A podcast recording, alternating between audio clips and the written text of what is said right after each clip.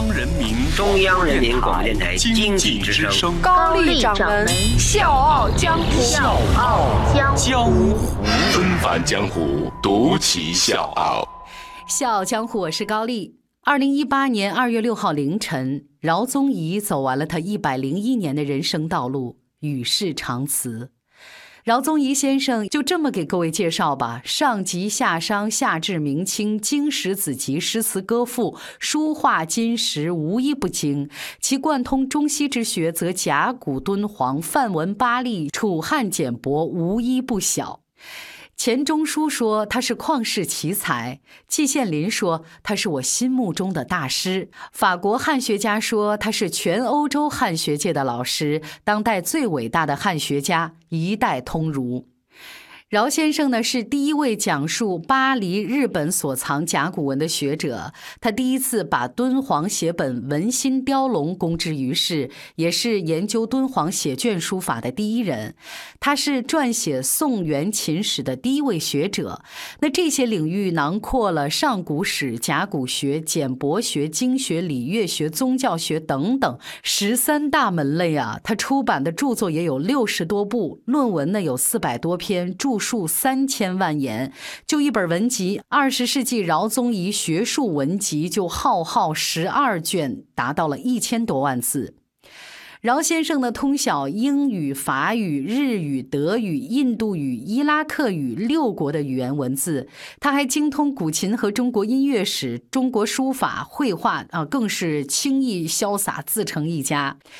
饶先生治学七十多年，他的足迹遍布五大洲，在新加坡大学、还有法国科研中心，包括美国耶鲁大学研究院、日本京都大学等等，都从事讲学或者研究。他的学生弟子也是遍布全球。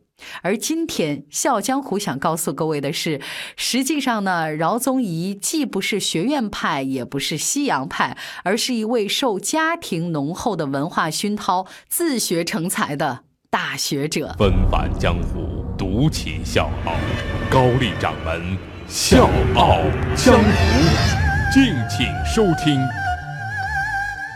饶宗颐出生在广东潮州的一个大富之家，他的外祖父呢是清末进士，父亲饶鄂是当地知名的考据学家，工商金融界的名流。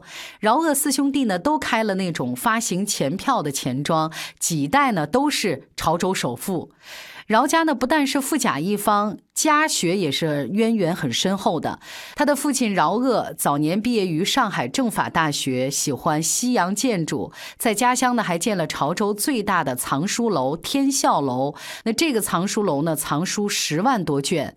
受到父亲的影响，饶宗颐呢经常是浸泡在这个图书楼里面，边玩边看书，文史典籍早已经是烂熟于心了。一个是家学渊源，另一个是富裕的家庭条件，所以呢，饶宗颐打小就拥有了大多数人望尘莫及的那种学习条件。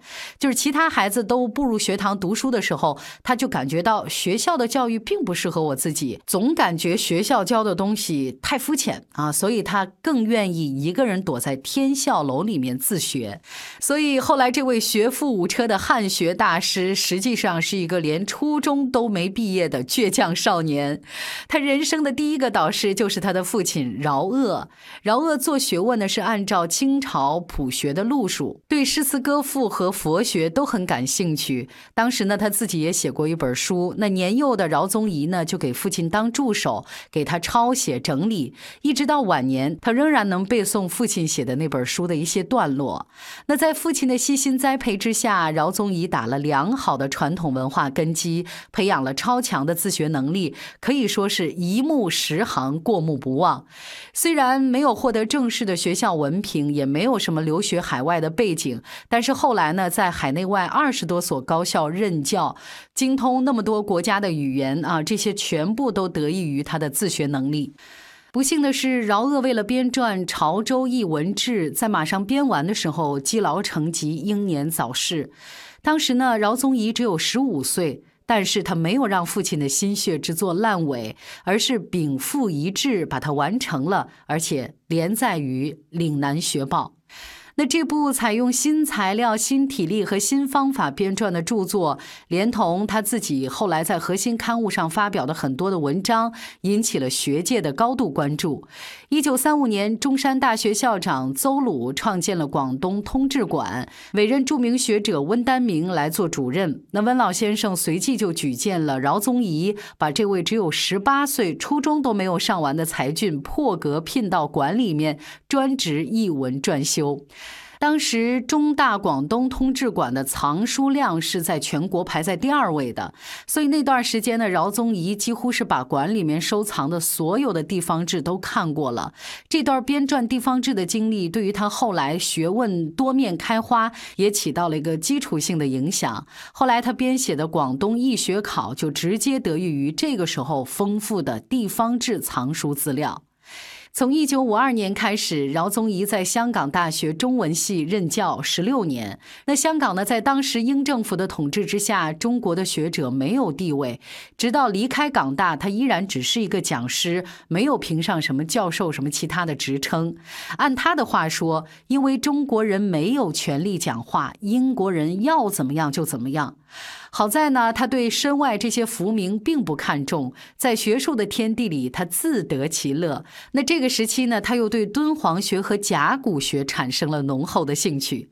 一九五四年夏天，饶宗颐到东京大学讲授甲骨文，同时呢，到京都大学人文科学研究所研究甲骨文。在那个地方，他受到了极大的震撼。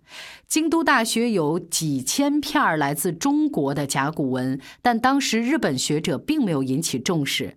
饶宗颐呢，和他的其他同伴在罗振玉的带领之下开始研究，后来撰写了《日本所见甲骨录》，这个在日本可以说是开了风气之先。这之后，他又在法国、意大利这些国家陆续寻找流失到海外的甲骨文，一一的加以研究。一九五九年，饶宗颐终于出版了巨著《殷代占卜人物通考》。那这部书呢，以占卜人物为纲，把占卜的大势融会贯通，全面的展现了殷代历史的面貌。这个书一经出版，就有十三个国家和地区发表评论，而且呢，各种推介，在中外学术界影响非常的大。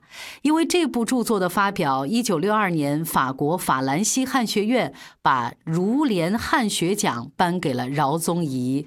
这个奖项被誉为是西方汉学的诺贝尔奖，也因此，饶宗颐和罗振玉、王国维、郭沫若、董作宾并称为甲骨五堂。考证甲骨文，他出现在日本；研究敦煌学，他去了法国；研究梵文，他就去印度。从一个领域跨到另一个领域，而且在很多领域都做出了开创性的成绩。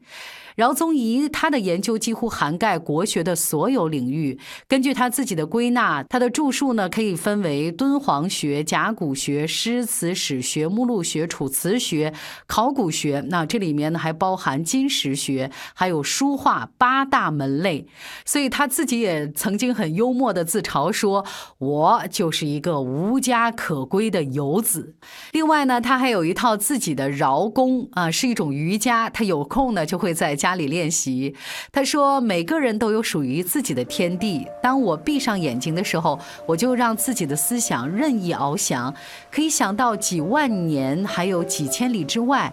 这个时候，我和天地融为一体，我已经敲开了庄子的大门。”他经常说：“做学问和做人要耐得住寂寞，要有平常心态，要守株待兔。”所以，这个守株待兔是让很多人不理解的。但是他有自己的解释，不能急功近利，积极追兔子的人未必能找到兔子，而我就靠在树底下，当有兔子过来的时候，我就猛然扑上去，我这一辈子也不过就抓住了几只兔子而已。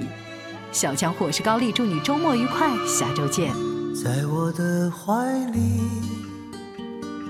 在你的眼里。那里春风沉醉，那里绿草如茵。